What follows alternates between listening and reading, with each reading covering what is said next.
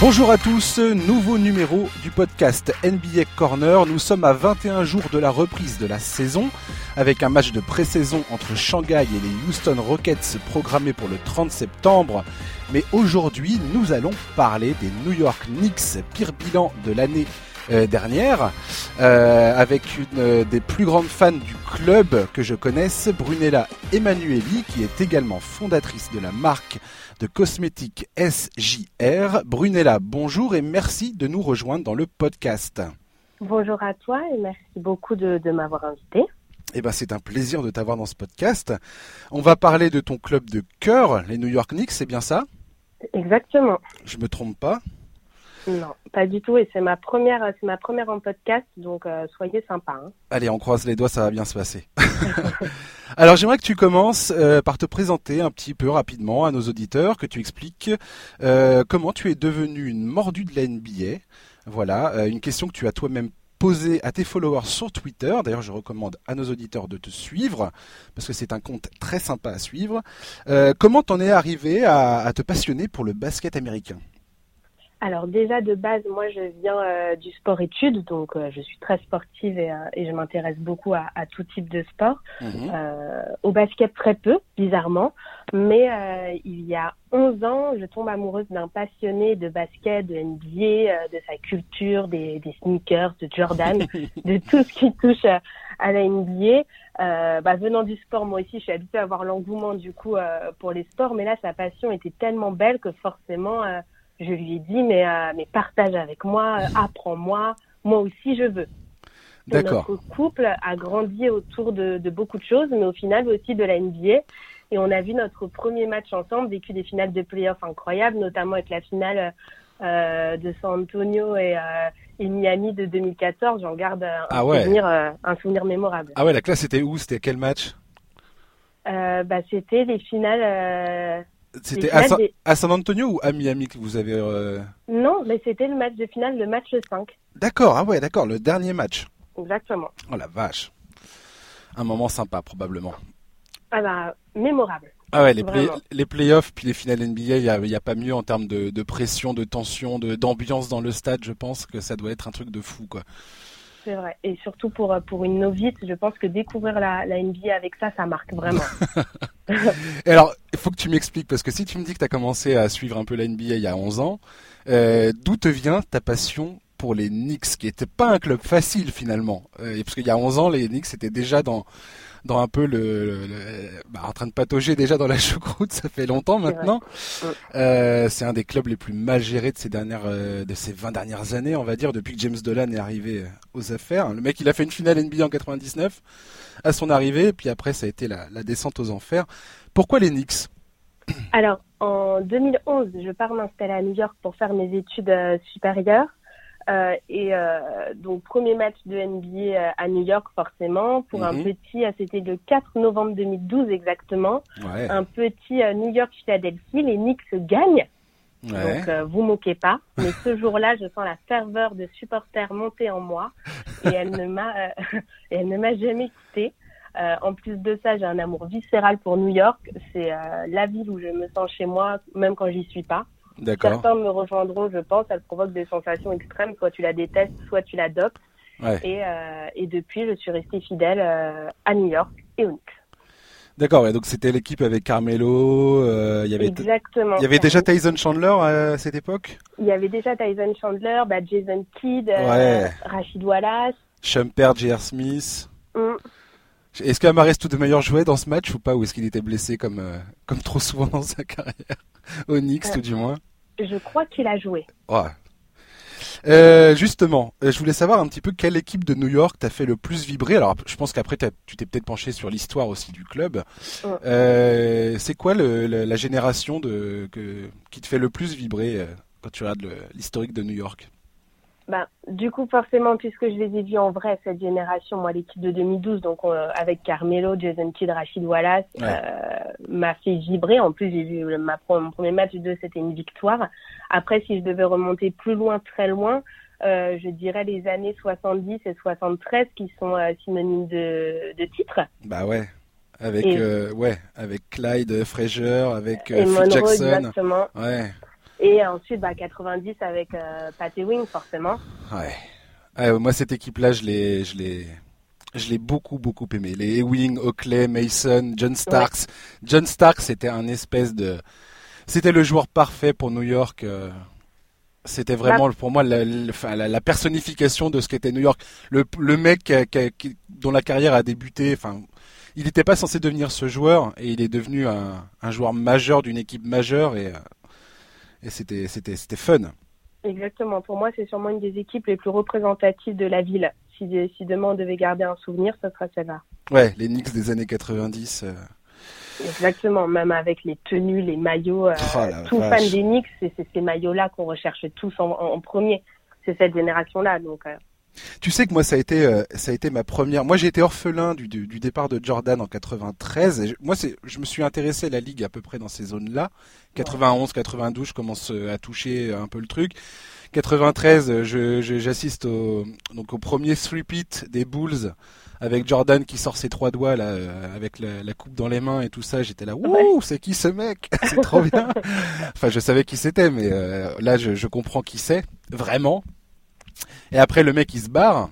Donc là, je me dis bon, je vais, je vais kiffer un peu l'Enix parce que c'était un peu le l'adversaire, un des adversaires euh, bah, premiers des, des Bulls. Hein. En 92, il y a une série de 7 matchs entre ces deux équipes. 93, les Knicks gagnent les deux premiers matchs. Euh, je crois que c'est en finale de conférence et euh, perdent, perdent les quatre suivants. 94, ils rejouent, donc cette fois sans Jordan, c'est encore une série de fous.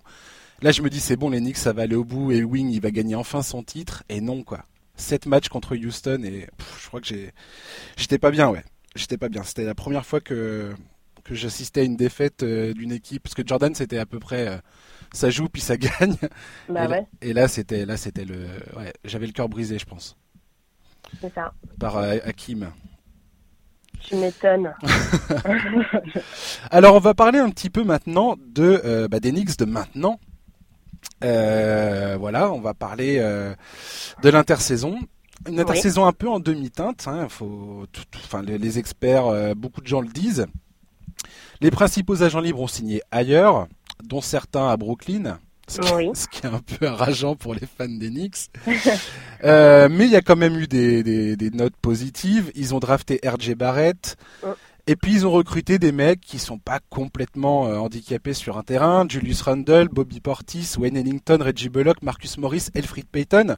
Ouais. Et moi j'ai envie de dire que c'est pas complètement impossible que les Knicks surprennent du monde cette saison. Enfin, je sais pas s'ils vont faire les playoffs. Hein. J'irai pas jusque jusque là. Je suis pas, je suis pas complètement fou. Mais qu'est-ce qu'elle t'inspire cette équipe euh, pour la saison à venir? Moi, comme tous les ans, j'ai envie euh, d'être optimiste. Euh, j'ai envie de montrer que New York n'a pas complètement loupé son, son, recrutement, comme tu le disais, même sans euh, Kyrie Irving et, Kevin Durant. D'ailleurs, anecdote assez drôle, mais ah. mes patriotes d'Enix toujours. J'étais à New York avec mon, mon hoodie d'Enix, très fier, logo extrêmement visible. Je me rendais dans le dans le New Jersey à, à, JFK. Et là, sur certains écrans de l'aéroport, flash ESPN sur la signature de Kevin Durant au net. Ah ouais.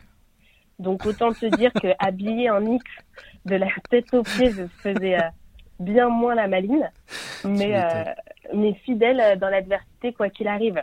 Ouais, debout, ah. debout contre la tempête. toujours fier.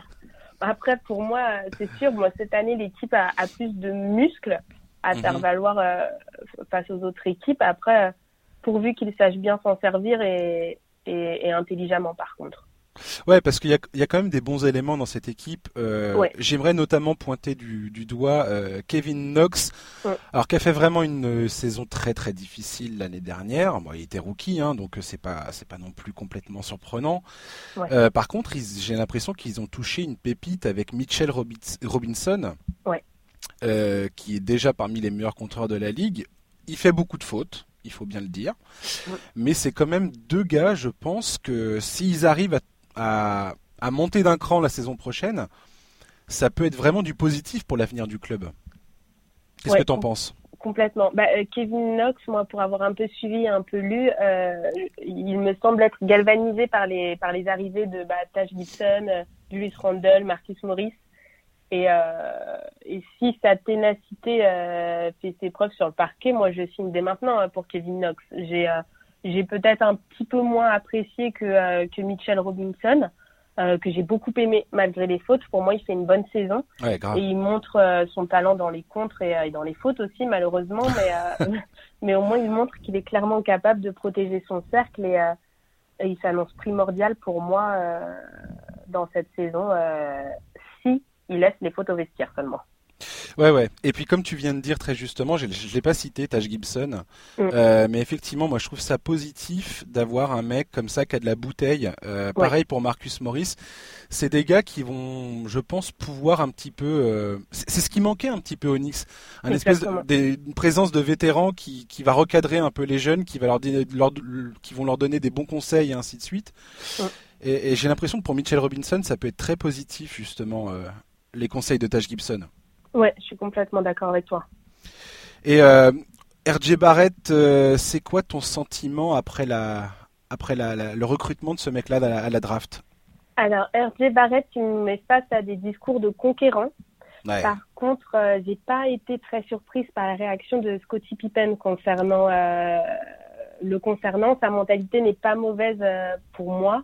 Mais je pense qu'avant de vouloir euh, postériser qui que ce soit, et là en l'occurrence euh, pour ouais. euh, c'est sur le parquet. vraiment que j'attends de voir la différence. honnêtement, je serai la première debout sur mon canapé ce jour-là. Parce que malgré tout, mes rêves de playoff sont encore actuels. Hein. Donc, hey, crois. C'est le bonheur d'une saison qui n'a pas commencé. Exactement. on, peut, on peut rêver. C'est maintenant qu'il faut rêver, Brunella. C'est maintenant qu'il faut le faire. Je suis en plein dedans. C'est très bien. Et parce qu'en fait, là, tu fais référence au fait que RJ Barrett, on lui a demandé sur qui il aimerait dunker la saison prochaine. Il a dit Porzingis. Ouais. Et euh, Scottie Pippen, euh, dans, euh, sur ESPN, dans l'émission The Jump, a dit, je cite, Porzingis n'a pas vraiment un CV comme étant un très bon contreur. En plus, il y a un peu blessé en ce moment, il ne jouera peut-être même pas la saison prochaine. J'aimerais le voir aller s'essayer auprès de joueurs comme Gobert ou Giannis, qu'il essaye de le faire sur le MVP ou le meilleur défenseur de l'année. Comme c'est comme ça que tu te fais un nom, tout le monde dug sur Porzingis, il faut choisir quelqu'un d'autre. Pippen, il, il, Pippin, il y va pas, il y va euh, pas de main morte. Petite, petite punchline, mais c'est bien, c'est bien. Et comment il vient de te désinguer Porzingis en deux phrases, le gars? Oh la vache C'est ouais. une, une violence ce truc. Ouais, moi j'aime beaucoup. Tout le monde aime sur Porzingis. Alors moi je, je, je, sais pas, il dit que Porzingis va pas jouer la saison prochaine. Pour moi, il me semble que le mec il va il va revenir euh, assez rapidement, non? J'ai pas euh, j'ai pas trop suivi l'actu euh, de Porzingis à part à part ses frasques hors basket. Ouais. Mais ouais.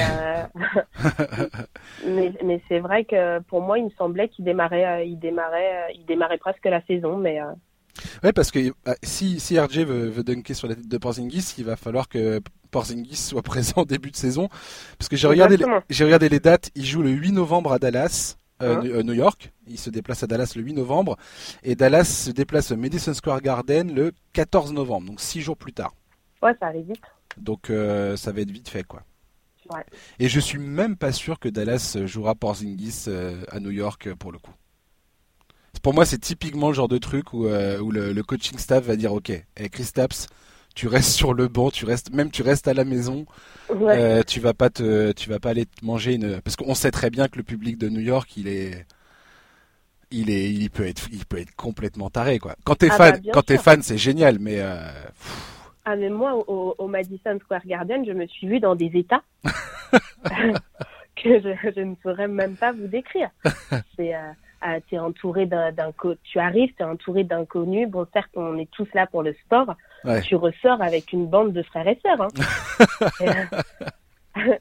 et, là, on partage une passion, tout le monde se rassemble. Euh, et j'en ai fait des salles. Hein. J'ai fait Miami aussi, j'ai fait Atlanta.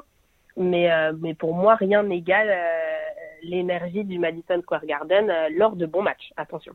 Ouais, c'est ça. Et puis ce qui est cool avec le public de, de New York, et tu parlais de Miami, Miami pour moi c'est un peu l'inverse justement, c'est que le, les spectateurs de New York souvent c'est des mecs qui quand même connaissent très bien le basket. Tu vois qu'ils ils réagissent aux bonnes actions, à, à, à, des trucs qui sont qui sont pertinents. Tu vois ce que je veux dire? Oui. Et, euh, et, à Miami, c'est les mecs, t'as l'impression qu'ils reviennent de la plage, qu'ils sont passés au stade par hasard. Ah tiens, il y a un match. Et ça fait, ça fait moins. Je me souviendrai toujours pendant les, je crois que c'était les finales, ouais, c'était les finales 2013 où euh, le match 6, le fameux match 6 où Realen plante son 3 points assassin euh, alors qu'ils sont en train de sortir la coupe pour San Antonio et de mettre, et de mettre préparer la, le, stand au milieu du terrain pour la remise du trophée je crois, je crois que c'est ce match-là où la, la enfin, euh, le, les deux tiers du, enfin le, quart, j'exagère deux tiers, le quart du stade s'en va parce qu'il pense que le match est plié, quoi. Bien sûr, bah ça on verra quasiment jamais ça à New York. Mais grave. Exactement. Et, je trouve ça taré en fait, parce que les mecs ont raté un moment historique de l'histoire de leur club. Ouais. Enfin bref. Euh, revenons à nos moutons, revenons à RJ Barrett. Est-ce que tu penses, parce que moi c'est un peu une impression que j'ai, est-ce que tu n'as pas l'impression que l'attente est tellement énorme que potentiellement il y, a, il, y a un risque de désillusion un peu sévère dans cette histoire? Parce que ça reste un rookie, RJ Barrett. Bien sûr, ça reste un rookie, mais s'il y a un risque de désillusion, pour moi, il pourra s'en prendre principalement qu'à lui parce que euh, il chauffe énormément le public. Ah mais grave. Euh, jusqu'à oh. maintenant, il chauffe énormément New York. C'est vrai que euh, quelle que soit l'attente, euh, quelles que soient limite les rêves euh, des New-Yorkais, j'ai l'impression que RJ Barrett arrive comme le Messi, mais comme le sauveur. Mais grave. Et puis alors le mec il vend, il vend bien quoi. Quand il porte le maillot des Knicks, t'es là, tu as des étoiles plein les yeux quoi. Il présente bien, c'est un excellent joueur. Enfin, tu sens que le potentiel est énorme chez ce mec-là. Oui, je pense aussi qu'il est arrivé aussi au moment où il voulait peut-être combler la déception des fans Knicks de ne pas avoir eu Kyrie Irving et, Kevin Durant. Mm-hmm et il s'est dit écoutez euh, écoutez moi je suis là voilà euh, on n'a pas eu les deux stars mais euh, mais moi je suis là donc il s'est gonflé à bloc mais mais tant mieux hein, qu'il arrive gonflé motivé sur le parquet on est nombreux à attendre que ça Ouais, ouais, je, sais pas trop à quoi m'attendre. J'ai vraiment, vraiment hâte de, voir ses débuts. Je pense qu'il a un potentiel, enfin une chance vrai, réel de remporter le titre de rookie de l'année parce que je pense qu'RJ Barrett va jouer beaucoup de minutes. Oui. J'espère tout du moins. Euh, mais après, je, je sais très bien, enfin, par expérience, les rookies, il y a, problème d'efficacité, c'est pas, enfin, c'est pas évident de, de, trouver ses marques, de suivre le rythme du jeu et de vivre une saison entière, surtout souvent. Et il y a le fameux rookie wall, le mur des rookies. Euh, au mois de janvier, février, où tous les mecs ils tombent comme des mouches parce qu'ils en peuvent plus, quoi. Ouais, c'est vrai. Donc euh, ouais, c'est un des rares rookies ces dernières saisons choisis par les Knicks qui n'a pas été hué lors de la draft. Donc je sais pas, on verra. on verra. On verra, ouais, on sera une belle surprise. Maintenant, on va parler d'un sujet euh, qui fâche, pas, pas chez nous, pas en France, mais aux États-Unis. Euh, le sujet Frank Nilikina. Euh, Nilikina qui sort d'un mondial très très très encourageant. Je pense que tu es d'accord avec ça. Ah, complètement. Euh, ses performances sont pas passées inaperçues aux États-Unis. Hein. Euh, de nombreux journalistes ont vanté les mérites euh, du joueur sur les réseaux sociaux, à droite, à gauche, à tort et à travers, enfin dans tous les sens. mais ça va pas être simple encore cette saison, j'ai l'impression. Déjà parce qu'il a Dennis Smith Jr. et Elfrid Payton devant lui. Et euh, surtout, moi, je persiste à dire que David Fisdale ne sait pas quoi faire de ce joueur. Toi, qui as suivi euh, Franck ces deux dernières saisons à New York, comment, est-ce que tu penses qu'il y a un moment ou un autre, ça va le faire ou pas?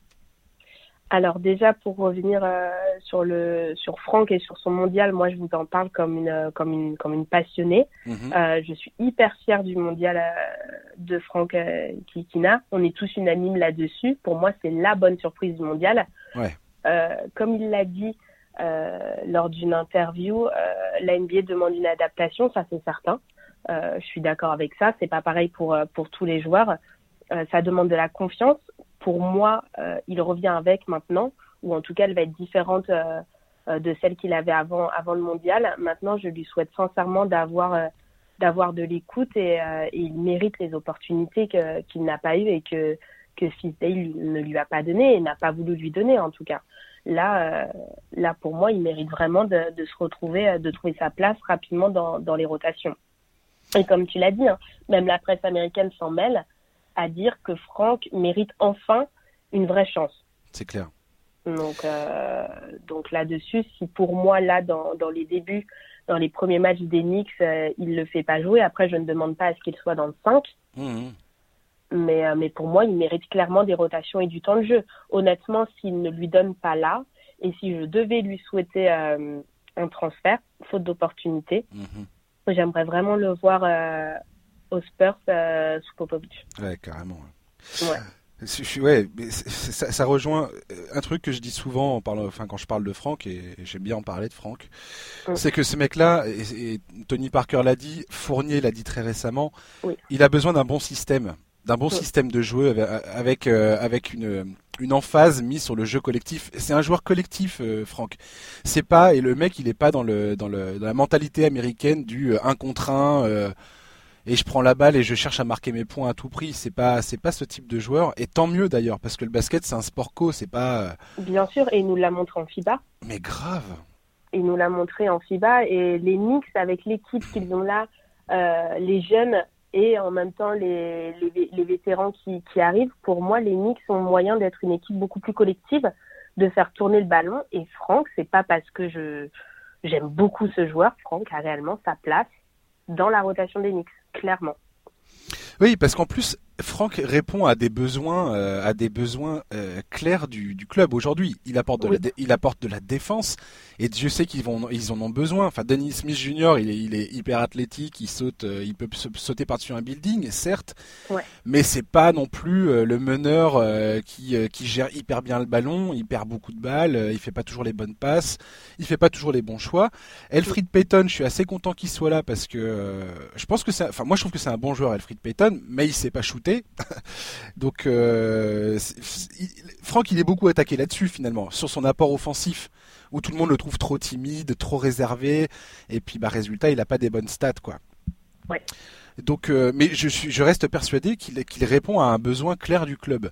Moi, ce qui m'a révolté l'an dernier, c'est l'utilisation qu'on a fait fils d'elle, à savoir le faire jouer en poste 2 ou en poste 3. Encore le poste 2, je suis pas choqué, mais mais en poste 3, juste non, quoi. C'est, pour moi, c'est juste pas possible et puis de faire jouer des, des joueurs devant lui quoi. Ça c'est bah, pareil, j'ai pas compris quand il faisait jouer Trey Burke ou Moodier où tout le monde savait que ces mecs-là de toute façon allaient se barrer ou que, ou que mm. ça sert à rien. Enfin, t'allais pas développer ces joueurs-là, ça sert à rien de leur donner tant de minutes de jeu que ça devant Franck. Je veux dire. Franck, t'as besoin de le laisser faire ses erreurs, t'as besoin de lui donner du temps de jeu et qui, qui tâte de, du ballon et du parquet, quoi.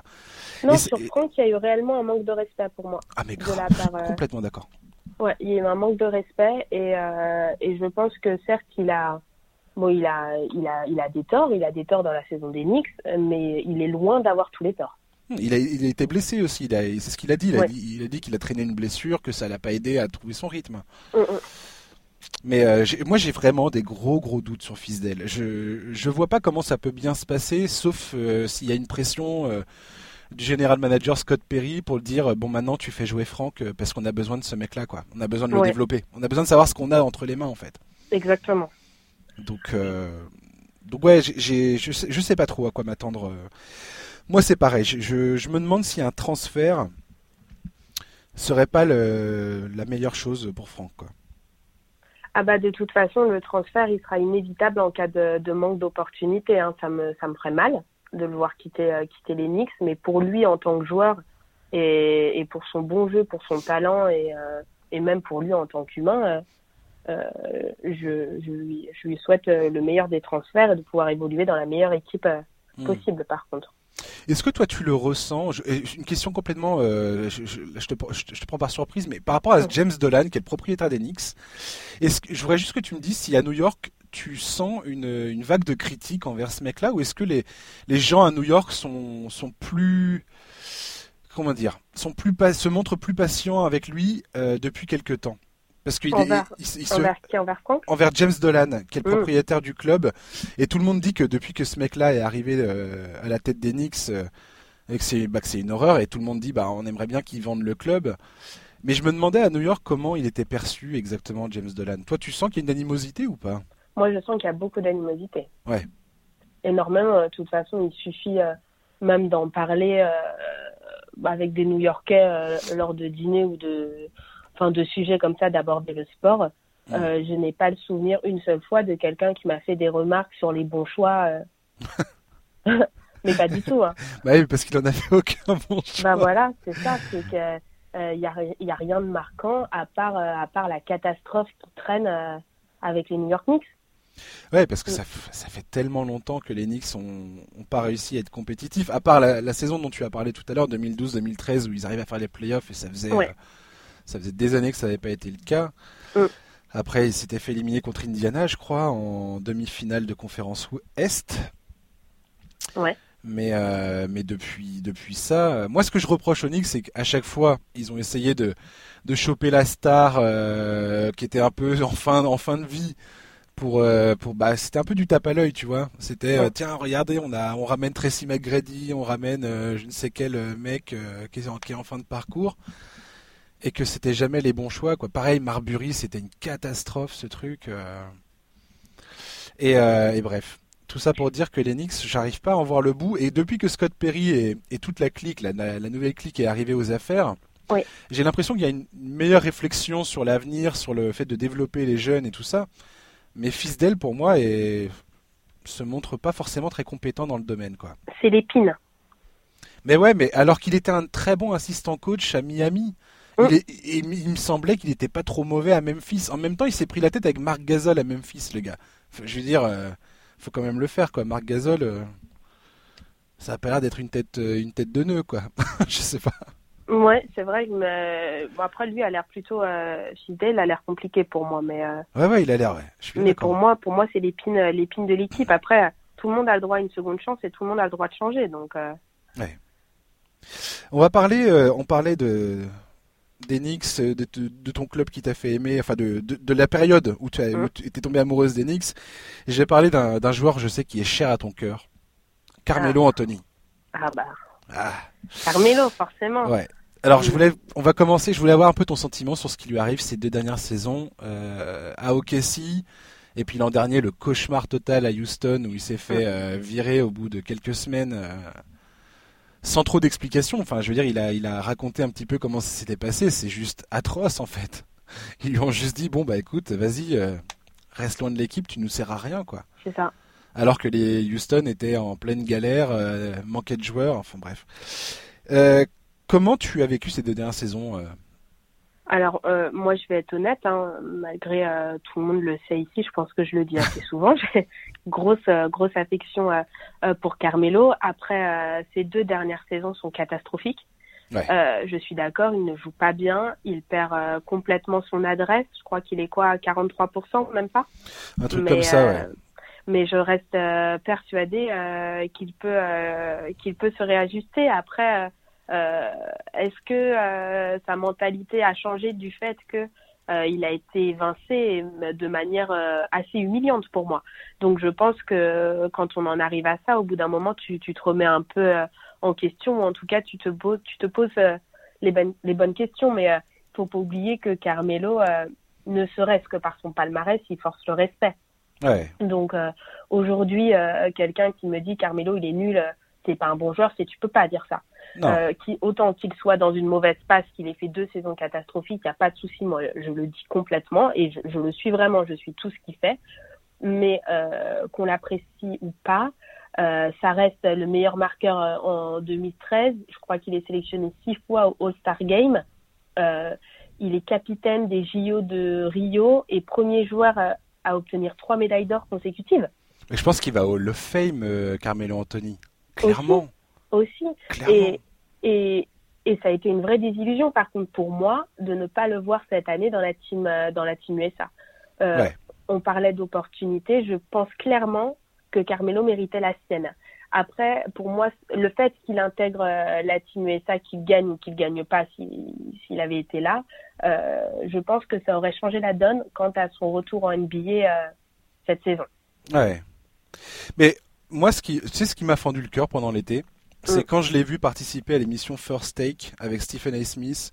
il a donné une interview pour expliquer ben, un petit peu son changement d'état d'esprit, pour euh, raconter donc ce qui s'était passé à OKC, à Houston. Mm.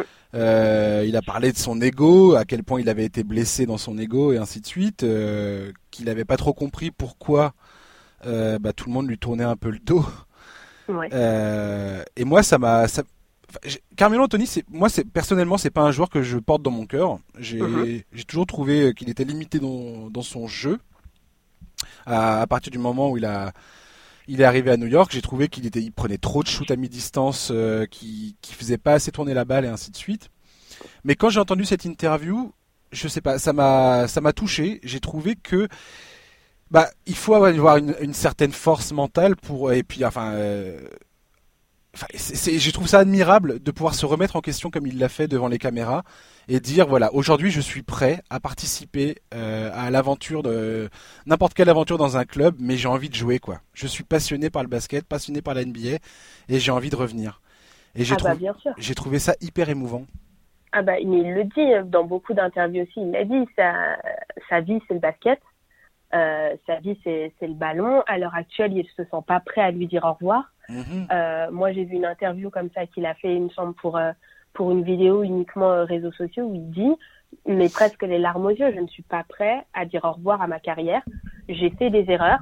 Euh, je reconnais euh, ma maladresse, je reconnais mes fautes Mhm. mais je mérite d'avoir encore une chance. Et c'est vrai que moi, c'est cette phrase qui m'a touchée. Ouais. Et, et c'est pas parce que j'aime le joueur, c'est je pense clairement qu'il mérite d'avoir sa dernière chance et de pouvoir faire euh, un départ euh, correct. En tout cas, de, il ne mérite pas de partir comme ça. Là-dessus, pour moi, c'est pas, euh, c'est pas, euh, ça lui correspond pas. tu penses qu'il y a un club qui va prendre une chance avec lui ou pas la saison prochaine? Je sais- Forcément, Je sais que Kyrie Irving et Kevin Durant ont- font du pressing actuellement euh, Ouais. au niveau du, du, du staff des Nets, des, des Nets Mm. pour que euh, ils, euh, ils l'engagent. En plus, Kevin Durant est blessé pour la saison pratique. Enfin, Ouais. jusqu'à preuve du contraire, il jouera pas la saison prochaine. Ouais. Euh, donc ça peut être pertinent. Euh, moi, j'aimerais bien que ça arrive euh, comme ça. Alors, toi, t'es fan d'Enix, peut-être que ça va pas te réjouir euh, de voir ça, de voir ça sous cet angle, mais mais moi, je serais heureux pour lui qu'il aille Nets. Bien sûr, mais je me suis fait la réflexion, hein, même en tant que fan Knicks, je pense qu'à l'heure actuelle, Carmelo mérite un, un, un tel meilleur départ que même de le voir, de le voir Ouais. j'en j'en serais contente pour lui. Et je pense en plus que collectivement parlant, c'est une équipe dans laquelle il peut bien tourner. Oui, carrément. Et puis, il aurait un rôle. euh, Moi, je trouve que ça préparerait bien justement l'arrivée de Kevin Durant, c'est-à-dire qu'il jouerait avec, un joueur qui offensivement est dominant. Et ça permettrait justement de, de déjà euh, bah, huiler un petit peu le système euh, et, et préparer l'arrivée de, de Kevin Durant justement. Exactement. Moi, je Carmelo, ça reste un vrai leader, donc donc à partir du moment où il prend une place dans une équipe qui a un bon collectif et qui tourne Mm. bien, pour moi, ça peut le faire. Alors après, il y a, il y a aussi il y a aussi le point de vue des, des coachs et des, euh, et des front office, enfin des, des équipes dirigeantes des clubs. Mhm. J'ai vu que certains ont dit que ce qui leur posait problème euh, s'ils venaient à recruter Carmelo Anthony, c'est en fait ils, ils ont un doute sur le fait que le mec accepte un, de, de, venir, de sortir du banc déjà, parce que Carmelo a dit que ça ne le, ça ne le dérangeait, ça ne le dérangerait pas. Ça, il l'a déjà, il l'a déjà expliqué euh, cet été. je pense qu'il l'a rappelé plusieurs fois. Oui. Euh, et après, ils ont également dit voilà, moi j'ai un problème sur le, le fait de, euh, bah, de traiter un futur Hall of Famer, un futur, euh, une future légende. Enfin, c'est déjà une légende de la NBA, mais de, de traiter ce mec-là comme un, un dixième homme, huitième homme, douzième homme euh, de mon roster, quoi. Et ce point de vue, je le comprends aussi quelque part. Mais comme tu dis, moi, j'arrive pas à croire que Carmelo sorte par la petite porte de la ligue, quoi. Ça me semble complètement fou. Ouais, moi non plus, j'arrive pas à le croire. Et si vraiment ça devait se faire, ce serait, mais ce serait très triste, sincèrement. Ouais. Euh, autant pour le joueur que pour la carrière, que euh, ce serait très triste. Et je pense que que je serais pas la seule à être euh, à être touchée par euh, par cette sortie. Donc, euh, euh, écoute, j'espère que ce soit les Nets ou une autre équipe. J'espère, j'ose espérer que euh, qu'il y a du cœur en NBA. et pas que de l'argent et que euh, et que Carmelo va pouvoir faire une sortie euh, une sortie correcte et euh, et à sa hauteur. Ouais, digne de sa carrière, c'est clair. Exactement. Euh, on va finir cette, cette, cette, ce podcast. Je vais te poser quelques questions sur. Enfin, je voulais savoir.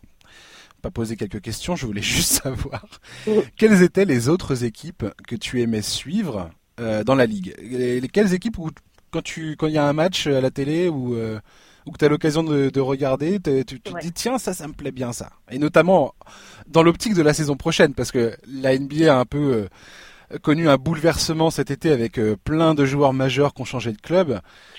Est-ce qu'il y a, y a deux trois équipes euh, ici dans, dans, la ligue là qui te qui te tapent un peu dans l'œil là? Où tu te dis tiens j'aimerais j'ai hâte de voir ce que ça va donner cette histoire. Alors moi j'aime beaucoup Boston. Je rêve de revoir le duo euh, Jason Tatum, Jalen Brown. J'ai, euh, mais j'ai craqué sur ce duo-là, donc pas la saison dernière, la précédente encore. Euh, j'aurais un œil très très attentionné sur Tatum cette année, c'est certain, et, et particulier sur Vincent Poirier. Mais oui, mais oui, effectivement. Vincent Poirier qui arrive au, au, Celtics. Là-dessus, je suis très suis curieuse et c'est sûr que s'il y a, il y a un, match que je ne vais pas rater, en plus de ce Linux, ça va être Boston, vraiment. Mais euh, mais non, mais je ne peux pas oublier non plus le duo. Euh, c'est vrai qu'il y a eu tellement de changements. Le duo Kawhi euh, Paul George. Oh J'ai déjà mal à la tête de les voir jouer ces deux-là. J'ai vraiment hâte hâte de voir ça. Ça va être terrible les Clippers. Ouais. Ça va être terrible. Défensivement, cette équipe, ça va être un mur. Ah non, mais je pense qu'on peut faire euh, dès à présent une annonce. Je pense qu'on va très peu dormir euh, cette année. Ah bah c'est clair que la saison qui s'annonce là, c'est, je pense que ça va être potentiellement une des plus folles euh, de, depuis longtemps. En tout cas, ça, ça, se profile comme ça. Et ouais, les Clippers avec, t'imagines, tu mets Paul George, Kawhi, Patrick Beverley, Montrezarel dans la même équipe, dans rien que ça, je veux dire, t'es l'équipe d'en face, tu te dis mais comment on va marquer des points quoi.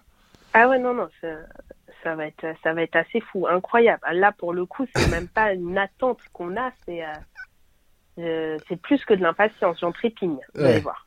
Tu sais moi l'équipe que je, je, je, brûle d'impatience de voir, hum. c'est les Rockets, c'est les Rockets, les Houston ah Rockets. le duo. Alors, il faut savoir, chers auditeurs, que je ne suis absolument pas, pas, fan de Houston. J'aime uh-huh. pas le jeu de, des Rockets. James Harden, c'est un joueur qui me fatigue beaucoup. Hein J'aime pas voir un mec dribbler sur place pendant 15 ans pour faire un step back à 3 points, même si ce mec les met pratiquement à chaque fois. C'est assez écœurant comment il est fort. Euh, mais alors, son association avec Russell Westbrook, pour moi, c'est un des trucs les plus fascinants de la saison à venir. Voilà deux mecs qui, les deux dernières saisons, dominaient la balle dans leurs clubs respectifs de façon presque historique. C'est-à-dire que Westbrook, il a, il a pété le record de Kobe Bryant en 2017 avec un, taux d'usage complètement euh, faramineux. Mm. James Harden, on sait bien comment il joue, il a la balle tout le temps dans les mains et ça dribble, ça dribble, ça dribble et ça shoot. Mm. Et là, je me dis, mais comment ce, duo va fonctionner sur le terrain? Je suis fasciné par les solutions que va, devoir trouver Mike D'Antoni pour réussir à faire jouer ces deux mecs-là. Je, c'est vrai que ça pourrait être fatigant de réussite. Mais j'ai vu Scotty Pippin de l'autre fois qui était très enthousiaste par rapport à cette équipe. Il disait mais attendez, il y a ces deux MVP ensemble, vous vous rendez pas compte potentiellement ça va ça va envoyer du feu quoi. Et, j'ai presque tendance à croire que effectivement Houston, qui est quand même un club, un des rares clubs qui arrivait à regarder droit dans les yeux les Warriors euh, ces trois dernières saisons quoi. C'est vrai. Et là je me dis bon, euh, je, suis fasciné par ce club. Je suis complètement. Je pense que je vais commencer la saison avec euh, les Rockets dans, dans, la, dans la manche, quoi. Je vais, je vais toujours avec un, un œil sur eux. Ouais, je sais pas. Bon, qu'ils ne nous trouvent pas de facilité trop vite, trop tôt, histoire qu'on puisse profiter un peu de la saison. Euh.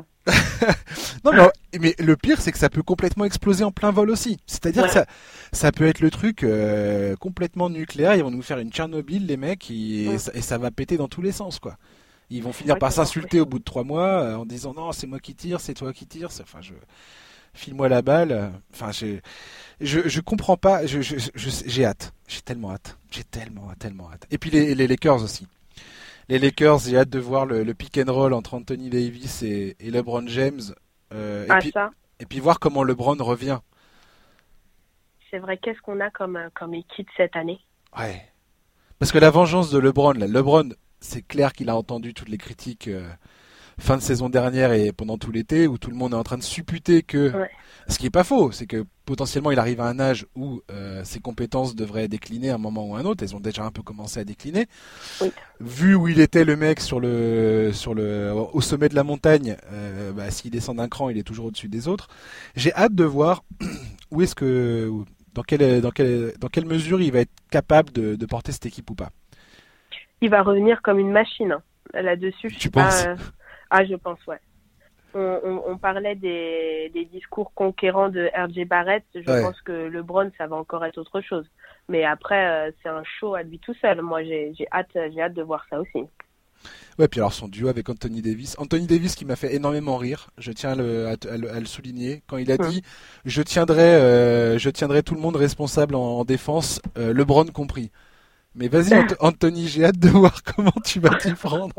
Parce que LeBron en défense, je comprends ce qu'il fait LeBron, hein. il se ménage parce que pour lui c'est les playoffs qui comptent, il n'y a pas de problème. Mais il y avait quand même deux trois moments un peu gênants la saison dernière euh, en défense pour LeBron. Là, euh, Anthony Davis, il a envie de mener les Lakers euh, bah, parmi les meilleures défenses de la ligue. Il a envie de les emmener au, top du classement, enfin du moins dans les cinq, cinq premiers. Lui, il a envie d'être défenseur de l'année, il l'a annoncé. J'ai hâte de voir comment il va s'y prendre avec LeBron. Ça c'est pareil. Euh, est-ce que est-ce que est-ce que tu penses qu'il peut y avoir des tensions entre ces deux mecs-là ou pas? Ouais, je pense. Ouais? Ouais, ouais, je pense. Euh, justement, je, à l'heure actuelle, je verrais plus de tensions entre LeBron et Anthony Davis qu'entre euh, James Harden et, et Russell Westbrook.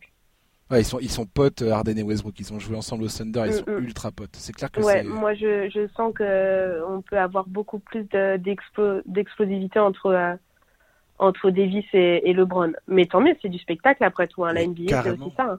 Mais je crois que tu as complètement raison en fait, parce qu'on sait très bien, on sait très bien que LeBron, euh, on sait très bien LeBron comment il fait. Il va envoyer des tweets, mm. il va dire euh, les trucs à, demi mot, comme mm. il a fait avec Kevin Love, euh, notamment à l'époque de, Cleveland. Et, et, voilà. Et ça va être mm. un, ça va être un cirque médiatique très rapide si ça, si ça se barre dans ce sens-là, quoi. Ah bah LeBron, ça reste un seigneur de l'image, donc donc je pense que jusqu'à maintenant euh, le copinage avec Anthony Davis, c'est bien pour les réseaux sociaux, c'est bien pour la ligue, c'est bien pour l'équipe, ça permet de, de rassembler et de fédérer autour des Lakers, mais je pense qu'on pourra en reparler lors d'un prochain podcast. Ouais, effectivement. On fera ça. Et tu seras réinvité, Brunella, je te le, garantis. Avec plaisir. Est-ce qu'il y a un joueur, euh, hormis Carmelo, mhm. ou euh, je sais pas, mais le joueur que, sur, sur le, que tu aimes bien suivre, également, euh, qui est pas forcément dans dans, dans bah, Knicks, mais un, joueur que ou des joueurs que tu aimes bien regarder jouer, dont tu apprécies particulièrement le jeu. Euh, Jason Tatum. Ouais, Jason Tatum. Tu, tu l'aimes bien lui? Ouais, ouais, je l'aime bien, je reviens dessus, euh, j'aime beaucoup. J'aime beaucoup sa gestuelle, j'aime ce, j'aime ce qu'il fait, j'aime et, et, de plus en plus. Et en fait, je, je reprends exactement mes mots, je rêve de revoir cette année euh, le Jason Tatum euh, du duo avec euh, Jalen Brown. Pour moi, j'ai craqué sur ce joueur. Je, je l'ai vraiment vu à ce moment-là et dans les matchs de préparation de, de Team USA. je l'ai revu. Il a fait des, des matchs exceptionnels et, et j'aurais vraiment un œil très attentif sur lui cette saison. C'est vrai que Jason Tatum, c'est assez Enfin, c'est pas étrange parce que c'est assez commun finalement dans l'évolution des rookies. Il a fait une très très très bonne première saison, mm. incroyable, avec des mm. playoffs où il n'y avait pas Kyrie et les Celtics ils, vont euh, jusqu'en demi-finale de conférence. Et Jason Tatum, il est juste incroyable. Et l'an dernier, il a eu un peu un peu plus de mal. Alors pourquoi ça se passe comme ça? C'est aussi parce que les équipes ont plus de temps pour euh, analyser le jeu des joueurs et puis ils savent très bien que bah, vu ce qu'il a démontré l'année l'année d'avant, bah, tout d'un coup ils vont lui serrer la vis. Euh, c'est ce qu'ils ont fait la, saison dernière. Et effectivement, j'ai hâte de voir comment Jason Tatum revient cette saison. Quel Vas-y, vas-y, vas-y. Ah, excuse-moi, je te non, non, non, non, je t'en prie. Il y, a eu des rumeurs euh, compliquées aussi sur, euh, sur Jason Tatum lors de la saison précédente. La faute, encore une fois, pour moi, à, Anthony Davis. C'est-à-dire? Bah, Sur euh, les possibles euh, changements qu'il aurait pu, qu'il aurait pu avoir euh, aux Celtics. Ah oui. Ah oui, oui. Je, je, pense que, que les rumeurs de les rumeurs de transfert. Exactement. Ouais, a perdu confiance en son collectif et c'est pour ça, pour moi, c'est vrai que beaucoup de gens l'ont critiqué, mais c'est pour ça, pour moi, qu'il a un peu perdu confiance en, en, son équipe et je pense que cette année, ça va être le, le Jason Tatum revanchard. Ouais, ouais, J'espère en tout cas. Kemba Walker, c'est un joueur beaucoup plus, je pense, facile à gérer. Mm. Enfin, ça va être, c'est un vétéran, le mec, il a, il a de la bouteille, il a, il a une super carrière. Euh, et en même temps, c'est pas un, enfin, c'est pas, c'est pas la même chose que Kyrie Irving qui, qui peut prendre beaucoup de place et qui l'an dernier en a fait un peu trop avec ses sorties dans la presse et tout ça, puis a clairement à critiquer la jeunesse de ses coéquipiers, enfin, ce qui est complètement, euh, moi je, je trouvais complètement aberrant quelque part. Euh, et effectivement, moi, Jason Tatum là, il a, il a des choses à prouver, ouais. Et son duo avec Jalen Brown tu rajoutes à ça Kemba Walker, je pense que ça peut être très intéressant Boston. Ça peut être très beau. ouais. Moi, il y a une autre dernière équipe dont j'aimerais parler. Euh, J'en ai déjà parlé, euh, peut-être trop. Hein, vous me direz, les auditeurs. Euh, mais c'est les Sacramento Kings. D'Aaron Fox. D'Aaron Fox, je, je, suis impatient de, de, voir ce qu'il va faire à, Sacramento. Je pense que Sacramento, ils ont un, un gros potentiel playoff.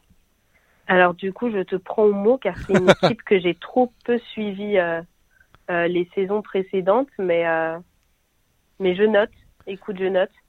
Je pense qu'il y a moyen de se, régaler avec, avec cette équipe. Ouais. Franchement, Bogdanovic, Bagley, Tieron Fox, Harry Giles, il y, a toute une clique là-bas de, de, jeunes joueurs qui, qui puent le basket, qui puent le talent. Et D'Aaron Fox, pour moi, c'est c'est un meneur. Il est d'une rapidité, mais c'est rarement vu euh, dans la ligue. Franchement, à part euh, Derrick Rose euh, à une certaine époque, je, ne vois pas bien qui va plus vite que lui. Balle en main. défensivement, il est ultra opérationnel. Il a, il a commencé l'an dernier à développer un vrai shoot à trois points. En pénétration, il est excellent. À la passe, il est excellent. Et puis, et puis cette équipe, voilà, il y a une jeunesse que je trouve, que je trouve formidable. Donc, moi, je, je vais suivre ça avec beaucoup, beaucoup d'intérêt. Avec plaisir, on sera deux. Ouais. Eh ben écoute Brunella, merci beaucoup. Mais merci à toi, c'était euh, super. Mais ouais, et puis on refera ça pendant la saison. Si, si les Knicks euh, font une espèce de montée incroyable en haut du classement, euh, je, te, je te rappellerai, je te demanderai de revenir, ok? Je serai là, on fera ça en direct de New York. C'est ça, ouais, avec le sifflet à la bouche et. Exactement. Et, la et voilà, et la tenue, et puis en espérant que Franck que Franck soit soit sorti de se sorti de, du trou dans lequel il est actuellement, qui, je sais pas, que Fisdale ait tout d'un coup, euh, tout d'un coup réalisé qu'il a un vrai joueur entre les mains. Exactement, c'est tout ce qu'on lui souhaite. Ouais, c'est clair. D'ailleurs, j'ai bien aimé qu'Evan Fournier euh, rappelle, euh, rappelle à l'ordre un petit peu la franchise des Knicks, pareil en n'y allant pas de mort en disant que c'était un club à la ramasse ces dernières années. C'est très dur de dire ça, mais c'est pas complètement faux. Ah, mais il mérite le respect. De toute façon, il ne pouvait pas trouver meilleure phrase. en tout cas, voilà. Merci beaucoup. Euh, à une prochaine, Brunella. Chers auditeurs, mais de rien, c'était un vrai plaisir. Euh, chers auditeurs, bah, c'est terminé pour euh, aujourd'hui. Demain, je ne sais pas quand est-ce que vous allez écouter ce podcast. voilà, on parle, vous voyez, on parle des clubs qui ont terminé à la dernière place de la saison prochaine. on ne se refuse aucun sujet dans NBA Corner. Euh, on se retrouve la semaine prochaine pour parler encore de l'actualité NBA. D'ici là, je vous souhaite une bonne fin de journée, un bon week-end, et puis je vous dis à la semaine prochaine. À très bientôt. Bye bye.